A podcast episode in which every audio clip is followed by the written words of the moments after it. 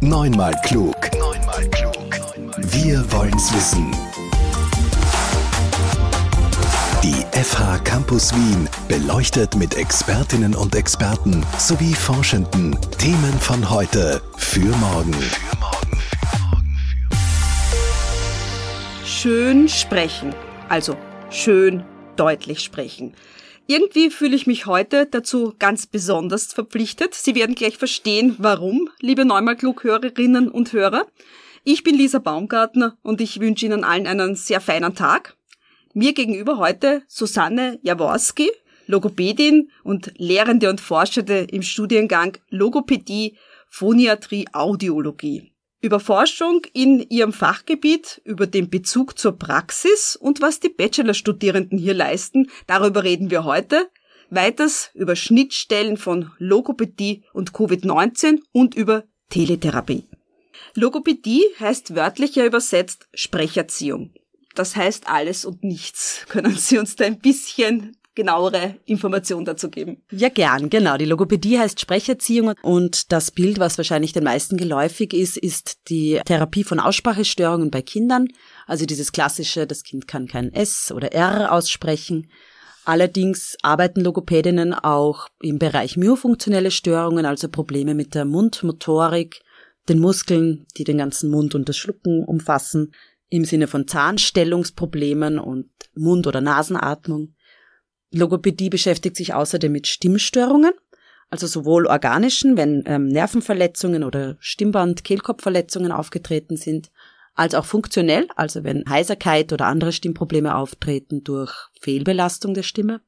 Ein weiterer Bereich sind die Hörstörungen, wo wir sowohl diagnostisch, also Hörtestungen, als auch rehabilitativ tätig werden. Das heißt, wenn jemand neu versorgt wurde mit einem Hörgerät oder mit einem Cochlea-Implantat, wenn das Innenohr ersetzt wird. Kann Logopädie eine Art Hörtraining, Hörgerätehandling und ähnliches anbieten.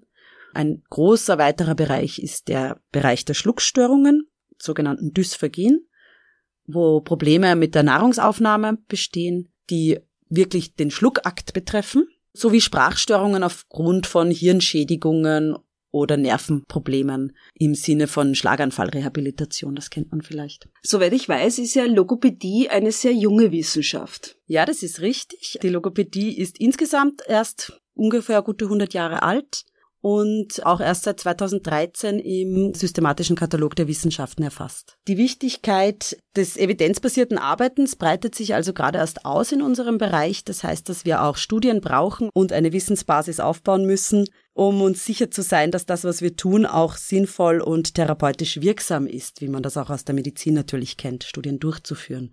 Daher kommt die Idee für das Projekt, dass wir das Wissen, das bereits vorhanden ist, so in die Praxis bringen, dass es auch nutzbar wird für Kolleginnen, die eins zu eins im Setting mit PatientInnen arbeiten. Wir wollen sozusagen die Brücke schlagen zwischen Forschung und Fertigkeiten, praktischen Fertigkeiten. Das Projekt nennt sich Research and Skills. Das ist eine Plattform, bei der Studierende mitwirken. Wieso ist Ihnen das so wichtig? Äh, haben die Studierenden eigentlich schon die Fähigkeit dazu? Ja, sie erwerben im Laufe des Studiums die Fähigkeiten dazu. Uns ist es wichtig, dass wir zukünftige KollegInnen ausbilden, die bereits ähm, von Grund auf vertraut sind mit dem evidenzbasierten Arbeiten und dem Verknüpfen von Wissenschaft und praktischen Tätigkeiten. Das erhöht die Qualität unserer Gesundheitsversorgung und strafft gleichzeitig Ressourcen. Das heißt, wenn ich weiß, dass das sinnhaft und nutzvoll ist, was ich tue, vergeudet man weniger Zeit, sowohl die eigene therapeutische als auch die der PatientInnen. Im vierten Semester, wo das Projekt verortet ist, haben die Studierenden bereits vielfachliches Wissen erworben, einige Lehrveranstaltungen zu wissenschaftlichen Methoden gehabt und können hier so direkt praktisch das Wissen umsetzen, das sie bisher nur theoretisch erworben haben. Und außerdem ist es eine freiwillige Wahl für dieses Projekt. Das heißt, wer eher praktisch veranlagt ist, wählt diese Gruppe nicht. Das muss ich auch noch dazu sagen. Welche Themen deckt denn jetzt die Plattform ab?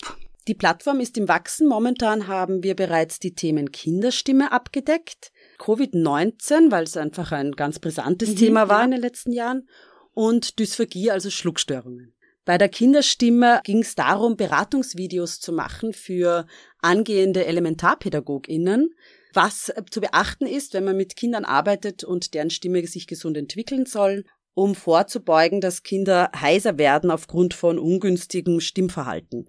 Da ist einerseits der hohe Hintergrundlärm, der einfach in Kindergruppen herrscht, mhm. ein zusätzlicher schwerender Faktor und auch das Wissen, was eine Kinderstimme in der Lage ist zu leisten. Also das Singen in ungünstigen Tonlagen ist einfach eine große Belastung für Kinderstimme oder auch mit einem zu hohen Tonumfang. Das heißt, Kinder sollten nicht unbedingt Lieder singen, die für Erwachsene komponiert wurden. Wirklich? Ja, weil manches, also mitunter, manche sind einfach, die einfachen Popsongs gehen meistens, aber komplexe Lieder mit sehr viel Tonhöhenumfang können eine kindliche Stimme überlasten. Keine Königin der Nacht. Genau, nicht unbedingt, außer man hat eine hohe Sopranstimme. Dysphagie, Sie haben es vorher schon gesagt, das sind Schluckstörungen. Wie kommt es dazu? Also es gibt unterschiedliche Auslöser für Dysphagien. Die häufigsten sind wahrscheinlich die neurogenen Dysphagien aufgrund von Hirnschädigungen, wo direkt das Gehirn selbst durch Blutungen oder ein Schädelhirntrauma oder klassischerweise ein Insult geschädigt wird Natürlich zählen dazu auch alle degenerativen Erkrankungen wie Morbus Parkinson, Multiple Sklerose und auch die Demenz im späteren Verlauf. Dann gibt es die strukturellen Dysphagien, wenn Kopf-Hals-Operationen zum Beispiel geschehen sind nach Tumorentfernungen oder Unfällen, wenn Teile der Zunge oder des Halses einfach anatomisch verändert sind und es daher aufgrund dieser Veränderungen zu Schluckstörungen kommt. Und eine dritte Gruppe sind die Sarkopenendysphagien aufgrund von altersbedingtem Verlust der Muskelmasse, wenn die Kraft nicht mehr ausreicht, um sicher schlucken zu können. Es war für mich ein bisschen erstaunlich, aber wie ich mir die Plattform angesehen habe, habe ich gesehen, es gibt eben auch Teletherapie, logopädische Teletherapie. Ich kann mir das überhaupt nicht vorstellen, wie das funktioniert. Naja, es funktioniert. Zwangsläufig musste es funktionieren während der Lockdowns. Mhm. Einerseits klassisch ist wohl die synchrone Videotherapie, so das, was man sich noch am besten vorstellen kann, dass beide vor einem Bildschirm sitzen und synchron miteinander über die Distanz in Kontakt treten. Da gibt's die Herausforderungen von der Beleuchtung des Mundes und dem Hintergrund, mhm. dass ich alles herzeigen kann, was in diesen Bildausschnitt passt. Aber da gibt es schon ganz gute Methoden. Andererseits gibt's auch ganz viel Apps, also das ist ja auch im weiteren Sinne Teletherapie, wenn den PatientInnen Apps empfohlen werden, wo Übungen angeleitet sind und mitgezählt wird.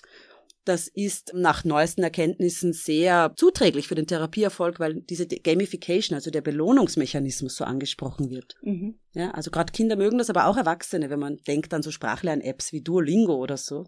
Wenn ja. sie das kennen, ich ja, ja. bekomme ein Sternchen und ein Lob, weil ich dreimal in der Woche geübt habe. Genau.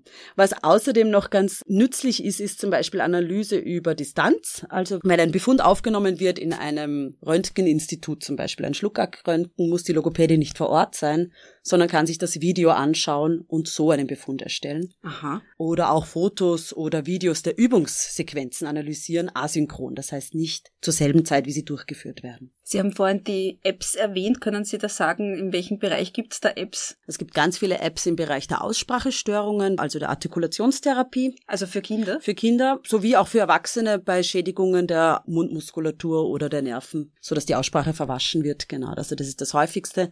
Und es gibt auch schon einige Reha-Apps für Aphasien, also für Sprachstörungen nach Hirnschädigungen. Mhm. Also Kinder können tatsächlich mit der App lernen, ein L richtig zu sagen oder ein rollendes R zu sagen. Ich würde jetzt nicht so weit gehen, das zu sagen, dass sie es lernen können, aber es kann den Übungseffekt unterstützen. Also es wird sicher nie eine App die Therapeutin, den Therapeuten ersetzen können, mhm. aber mit guter Anleitung und Anpassung sehe ich da doch durchaus ein großes Potenzial. Covid-19 hat natürlich die Digitalisierung vorangetrieben, die Teletherapie und hat auch noch andere Schnittstellen zur Logopädie. Welche Covid-19-Folgeerscheinungen können jetzt eben eine logopädische Intervention hervorrufen?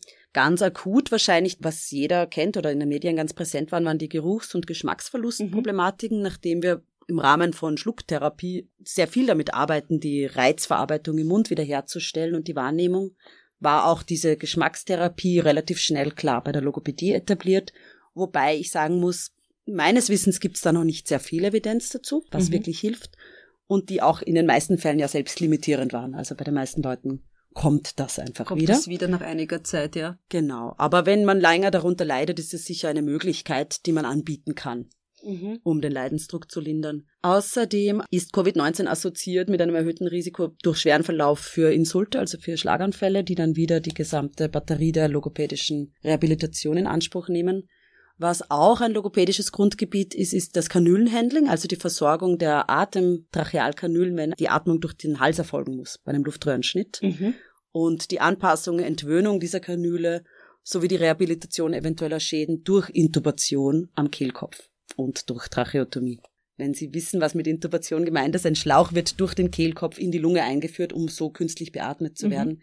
Dabei wird natürlich mechanisch der Kehlkopf gereizt und das kann in Folge nach der Extubation zu Schluckstörungen oder Stimmproblemen führen. Eine Langzeitwirkung von Covid-19 war zumindest in den ersten Phasen ja auch immer, dass die Atemwege beeinflusst waren, dass man irgendwie sehr schnell kurzatmig mhm. geworden ist. Kann da die Logopädie auch etwas machen? Ja, das ist ein Überschneidungsfeld mit der Physiotherapie ganz bestimmt, die Atemtherapie, aber insbesondere da, wo es sich dann auch in Stimmproblemen äußert, weil die Stimmgebung beeinflusst wird durch diese Kurzatmigkeit oder auch die Fatigue insgesamt, also diese Gesamtbelastung, die so ähm, eingeschränkt ist bei Long-Covid, ist sicher die Logopädie auch ein nützlicher Therapieansatz. Haben Sie da eine Übung parat? Ein langsames, sanftes Summen, während man sich auf den Brustkorb mit den Fäusten klopft.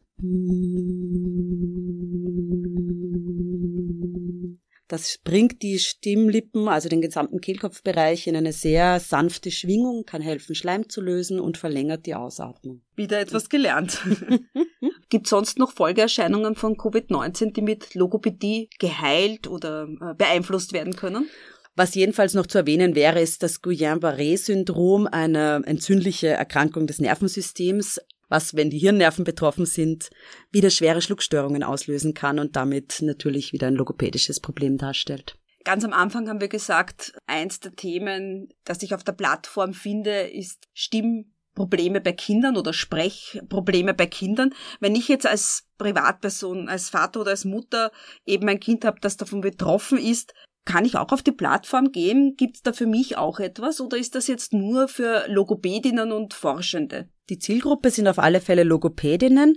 Wir sind schon bemüht, die Zusammenfassungen so zu schreiben, sprachlich zu formulieren, dass sie nicht zu hochtrabend sind, dass sie angenehm lesbar sind, aber es wird bestimmt Fachvokabular verwendet, das nicht unbedingt von Nicht-Fachpersonen verstanden wird. Natürlich kann man sich aber trotzdem einen Einblick verschaffen und vielleicht ein bisschen hineinschauen. Ich möchte nochmal dazu sagen, es sind keine Informationen zu Sprachproblemen bei Kindern momentan auf der Homepage. Wir bauen sie aber aus, das heißt, das wird ganz bestimmt auch noch kommen. Was es eben gibt, sind Beratungsvideos für angehende Elementarpädagoginnen, die sicher auch von Eltern angeschaut werden können wo Logopädie-Studierende erklären, wie die Kinderstimme zu behandeln ist, was die Besonderheiten sind, was man beachten muss, wenn man mit Kindern und deren Stimme zu tun hat.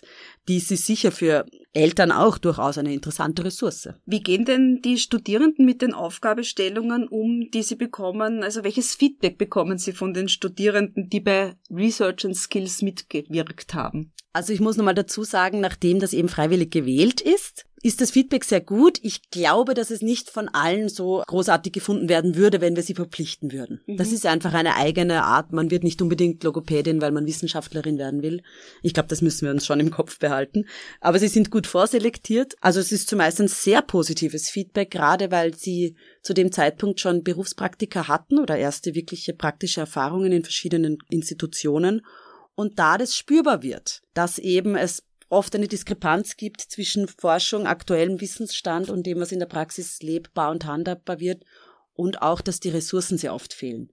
Also angestellte Logopädinnen in Krankenhäusern zum Beispiel können Arbeitstage haben, wo sie wirklich von Patientin zu Patientin laufen mhm. und gerade noch dokumentieren können, aber sicher nicht die Zeit haben, Studien rauszurecherchieren und zu lesen und das Wissen auch zu verarbeiten, was sie sich da aneignen. Und da versuchen wir eben eine Möglichkeit zu bieten, ihnen das zu erleichtern und das sehen die Studierenden, glaube ich, sehr den Vorteil daran. Das heißt, es ist so eine Art Fortbildung, Kompaktfortbildung, die äh, Logopädinnen auch hier finden. Genau, so kann man das sehen, durchaus. Das ist auch unsere Hoffnung, dass eben wirklich Wissen sehr angenehm und praxisnah dort auffindbar wird. Unsere Gesellschaft wird ja immer älter. Ergibt sich dadurch eben für das Aufgabengebiet der LogopädInnen auch eine Veränderung? Ja, ganz bestimmt. Die Geriatrie wird auf alle Fälle einen immer höheren Stellenwert haben als Arbeitsfeld, einfach weil die Lebenserwartung insgesamt steigt bei uns in der Gesellschaft und auch Menschen durch die verbesserte medizinische Versorgung immer schwerere Erkrankungen und Ereignisse länger überleben.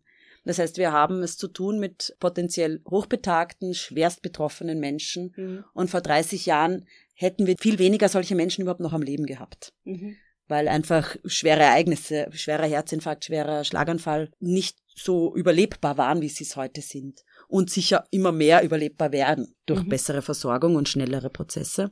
Was dazu kommt, ist, dass der demografische Wandel dem noch beiträgt. Also wir haben einfach mehr Alternde prozentuell an der Bevölkerung. Mhm.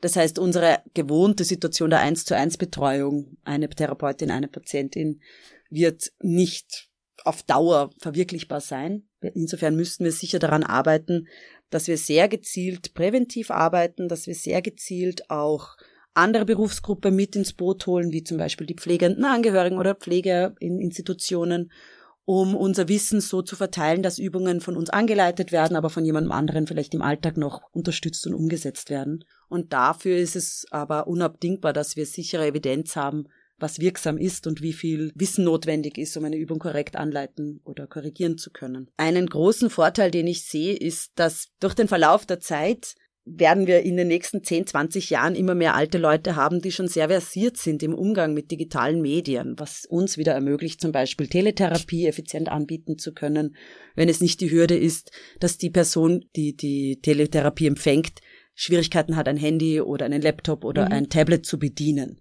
Das wird sicher in den nächsten 10, 20, 30 Jahren sich markant ändern. Das bedeutet, welche Anforderungen müssen Studierende jetzt besonders im Auge halten? Den demografischen Wandel, also den Umgang mit alten Menschen und das effiziente, evidenzbasierte Arbeiten und sicher auch eine gewisse Freude am Einsatz digitaler Mittel und Methoden. Neunmal klug der Podcast der FH Campus Wien über Wissenschaft und Wissen für die Zukunft. Für die Zukunft.